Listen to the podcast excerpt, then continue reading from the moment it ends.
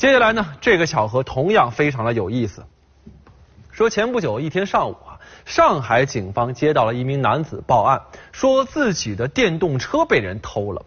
这名男子呢叫范某啊，当时呢他已经发现了偷车贼了，可惜对方骑车骑得很快啊，这范某没追上。自己的车性能还不错啊，这民警呢详细了解了一下偷车贼的衣着和长相，立刻开始调查了。到了下午，有一名男子因为跟家人来吵架啊，跑到派出所找民警来帮助调解。但是有意思的是呢，这个人也姓范，而且跟上午那个范某是同名同姓。更巧的是，民警看他的衣着长相，发现他跟失主描述的这个偷车贼特别像。这民警没看错，上午那个范某的车就是被下午这个范某偷走的。这不仅仅是巧合呀，这更是天网恢恢，疏而不漏啊。